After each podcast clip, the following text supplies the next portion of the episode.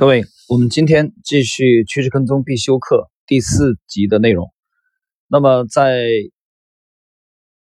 第四集，我们正式的进入这个本书的第一章的内容。那么在第一章当中呢，呃，迈克尔·卡沃尔重点的介绍了三位趋势跟踪的大师，一位是加里·戴维斯啊，第二位是杰克·弗里斯特和里克·斯劳特。那么开篇呢，是从介绍晨曦资本合伙人公司。啊，这个晨曦资本合伙人公司呢，成立于一九八零年。那么在二零一一年本书面世的时候，它管理是二点五亿美元的资产。啊，我们来看看第一章的第一节啊，第一章的这个题目叫“坚守规则”，当然这个规则指的就是趋势跟踪的则。那么。这里边，迈克尔·卡沃尔上来首先强调是，啊，阅读本书的最大的收获是什么？能有什么收获？他，呃，强调这一点是，首先是坚持啊。他是这样描述的：我们来看，总有一些事情会转移我们的注意力，比如耸人听闻的新闻、意料之外的惊喜和无法预测的混乱事件。但你不应被这些事情所干扰。告诉你一个秘密：顶尖的交易者从来不关注这些事情。通过勤奋学习和努力工作，也许还有一点小运气，他们终于发现，坚持采用一种交易策略的能力，比打打听和操心邻居们在干些什么重要的多。呃，我们回到二十世纪七十年代中期去看看吧。杰克·弗里斯特是圣迭戈的一名医生，同时还从事医学教育的工作。那时的他攒下了一些积蓄，打算开立自己的交易账户，钱并不多。但也足够入市玩一把。刚开始，他选择投资股票，但没过多久，他发现商品期货的波动幅度更大，应该更有利可图。与许多人一样，弗里斯特开始运用基本面来交易，如阅读资产负债表、了解供需关系。他发现自己分析市场能力不够，于是就去找本地的经纪人交谈，但他们也毫无头绪。似乎所有人都不具备一种合理的或者说系统性的交易技巧。大多数人不过是想赌一把。另外一些人把他们的成功归因于对市场走势的直觉判断。我们所有人都有过这样的体验。很多人初涉投资市场时都经历过这种事情。常有人说：“孩子，基本面分析确实很靠谱。”但如果你问他为什么，通常得到的回答是：“本来就是这样。”当你发现靠经验，也就是基本面分析来判断市场不起作用时，你会怎么做呢？答案是寻求一些系统化的交易技巧。也就是说，你要研究一下历史上曾经发生的事情。首先，你应该阅读那些著名投资人的故事，如杰西·利弗莫尔、迪克森·沃兹和理查德·唐奇安，和其他常年使用系统化方法的顶尖交易者。图书馆里有很多这类书籍。从这些著作的作者智慧中，我们可以总结出一个共同之处：迈出重要的一步，并坚持到底。这时，我们会遇到一些明显的问题：如何迈出重要的一步？试试别的方法。这些方法是什么？从别处购买一堆交易方法。弗里斯特开始尝试趋势交易和通道突破。呃，通道突破是指某只股票或某种商品在一个密集价格通道中进行交易之后，便开始以高出通道顶部的价格进行交易。这里的密集价格通道指的是什么呢？比如苹果公司的股票在以三百、三百零五、三百、三百零五和三百美元的价格进行交易。然后飙升到三百二十五美元，这时就突破了密集成交价的通道。弗里斯特继续着他的尝试，以突破通道的价格买入股票，似乎效果不错。于是他就开始用这种方法进行交易。很多交易者为了找到一种盈利系统，花费了数年时间。但是弗里斯特运气还不错，他找到了一种正确的方法，而且大多数人所使用的方法完全不同。啊，这里我要解释一下啊，这个。它指的是找到一套有效方法的时间。这个我看了一下，在顶尖交易者当中，这个时间的顶尖交易者啊，这有定语的，这个时间的跨度基本上是不会短于七到十年，啊，不会短于七到十年。这里边有这个呃吉姆罗贝尔，有这个理查德维科夫，啊，等等等等，许多伟大的这些投资者啊，包括当年的这个伯纳德。巴鲁克就是在大萧条的那个初期啊，熊市来临初期，这个大规模的抛空手中的股票的人，包括杰西·利弗莫尔。利利弗莫尔算是啊比较快的了。啊，因为他入行很早啊，十几岁就做这个股票的报价员啊，这一点。但是绝大多数的人都有这个经历啊，都有这个这个，甚至说早年非常惨痛的失败的经历之后。可是我指的这有一个定语啊，这些是杰出的投资大师，你不要忘了，产生杰出投资大师的比率，我们认为这个几率在一百万分之一之内。听清楚了没有？一百万个人当中啊，也许能出那么一位，我指的是也许。那么弗里斯特，呃，有了这种。交易规则，交易会变得非常系统化。你可以写出你的交易规则，然后严格遵照这些规则进行交易。弗里斯特的第一个交易技巧非常简单啊，每周买入一些突破价格通道的股票，它以十二周为单位判断价格是否突破密集价格通道。当市场出现过去十二周以来的高点或低点时，分别进行做多、做空操作。什么样的市场可以进行这样的交易？虽然弗里斯特进行这种交易时的市场跟今天完全不同。那时候全部都是实物商品交易市场，但系统化的趋势跟踪则适用于当今所有类型的市场啊，比如说股市啊、货币市场、黄金市场、石油等一切你能想到的市场。呃，第二小节是寻找系统化交易的良师益友。弗里斯特现在做着研究和交易工作。早些时候，他经历过一些有趣的事情。二十世纪八十年代早期，弗里斯特聆听过传奇交易大师埃德斯科塔的夜间培训课程。斯科塔对趋势交易法则和交易心理进行了补充。我这里补充一点啊，因为这部专著是二零一一年出版的啊，在美国出版的。那么其实我我本人接触到啊趋势跟踪的时间呢，应该是在二零零六年的下半年啊。当时我们在杭州武林路啊，住在那个昌化新村啊。我这一趟回去。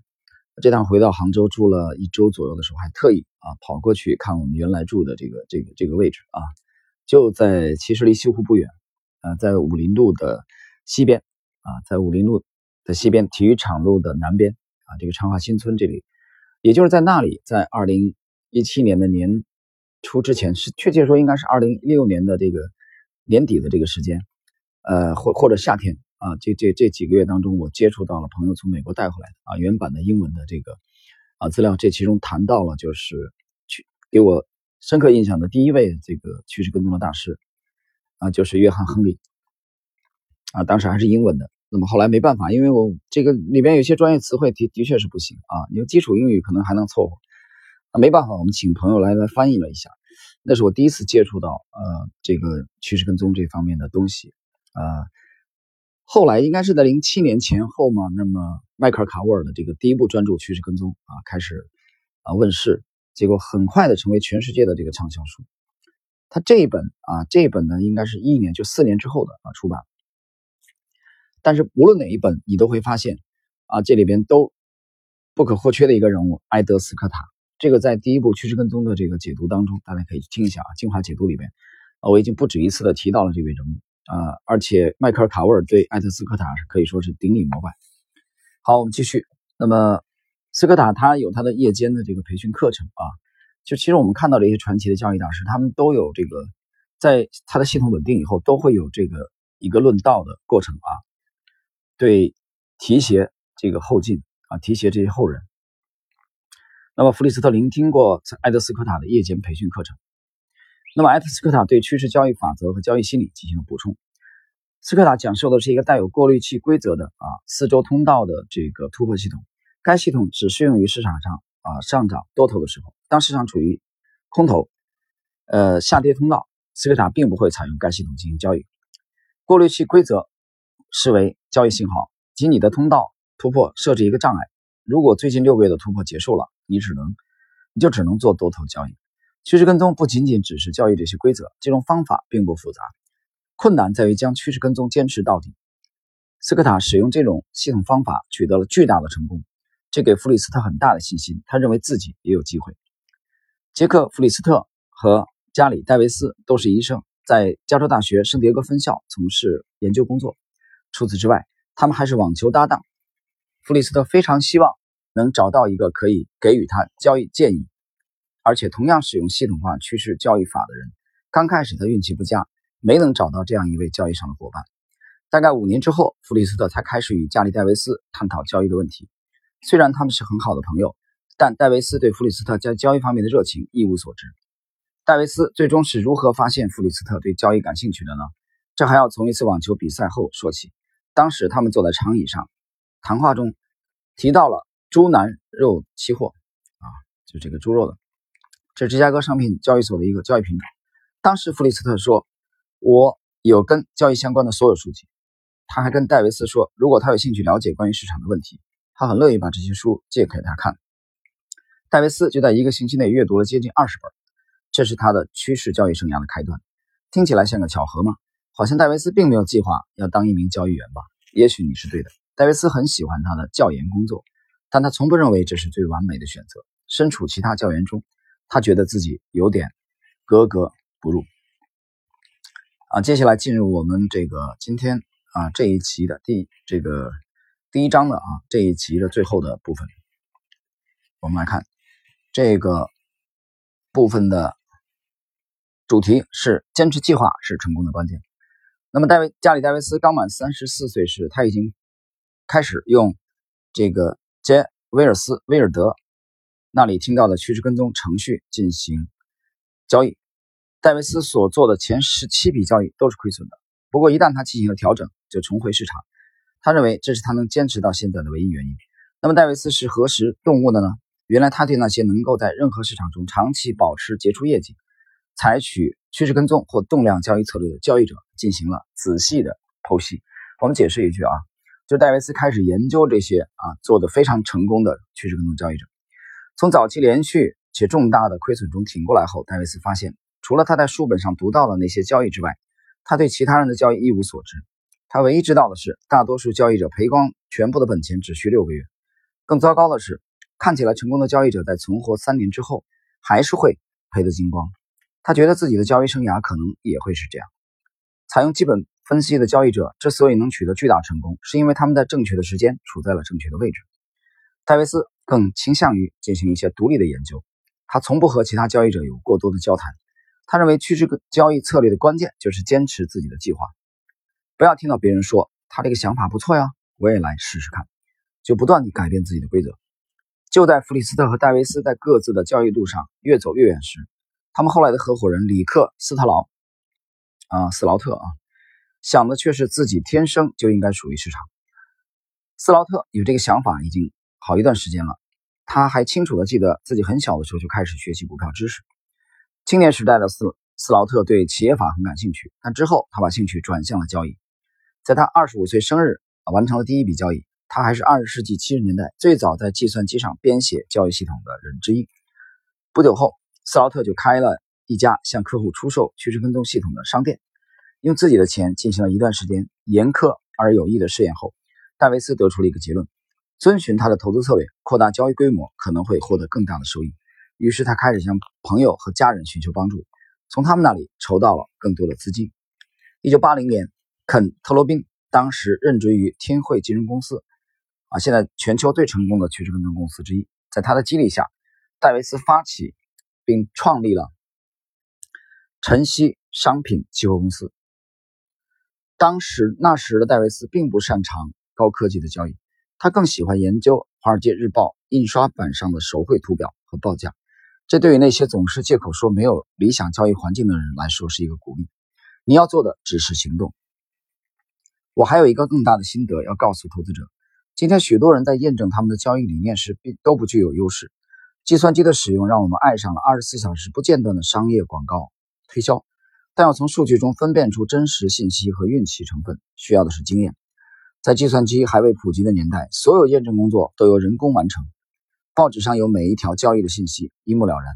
你所要做的就是研究图表，研究的时间越长，你就越容易发现它们之间的相似之处。最新潮的技术或最流行的宣传炒作都不是交易成功的关键。戴维斯与晨曦资本一起延续着成功轨迹，在二十世纪九十年代中期，他管理的资金已经超过两亿美元。一九九五年初，啊，这三位行业的先驱走到了一起，啊，他们分别是加里戴维斯、啊，杰克弗里斯特和里克斯劳特，他们组建了晨曦资本合伙人公司。好了，朋友们，那么今天的这个内容呢，我们啊，这个就到这里。最后呢，我简单的来。小结一下。那么第一章呢，其实迈克尔·卡沃尔呃这个主题强调的是坚守规则。我们从三位这个晨曦资本管理公司的创始人的经历当中，我们能看到，呃，坚守坚持计划的关键。这个坚持计划呢，让我不禁想起了啊，我刚刚重温过的华尔街的另外一位啊伟大的作手，就是斯坦利·克罗，在他的这个投资策略这个系列当中谈到的啊约束、约束还是约束。运用一流的、可约束的策略，啊，坚定的啊，这么持续的这么交易下去，是区分赢家和输家的啊一个非常非常直观的标志。他强调的就是可约束，就是你不能说有一个阶段，比如说我的交易遇到了困难啊，比如说我们现在的这个趋势跟踪在某一个阶段啊表现并没有很突出情况下，我就轻易的改变这个策略啊，这是很可怕的。这一点对趋势跟踪来说是致命的。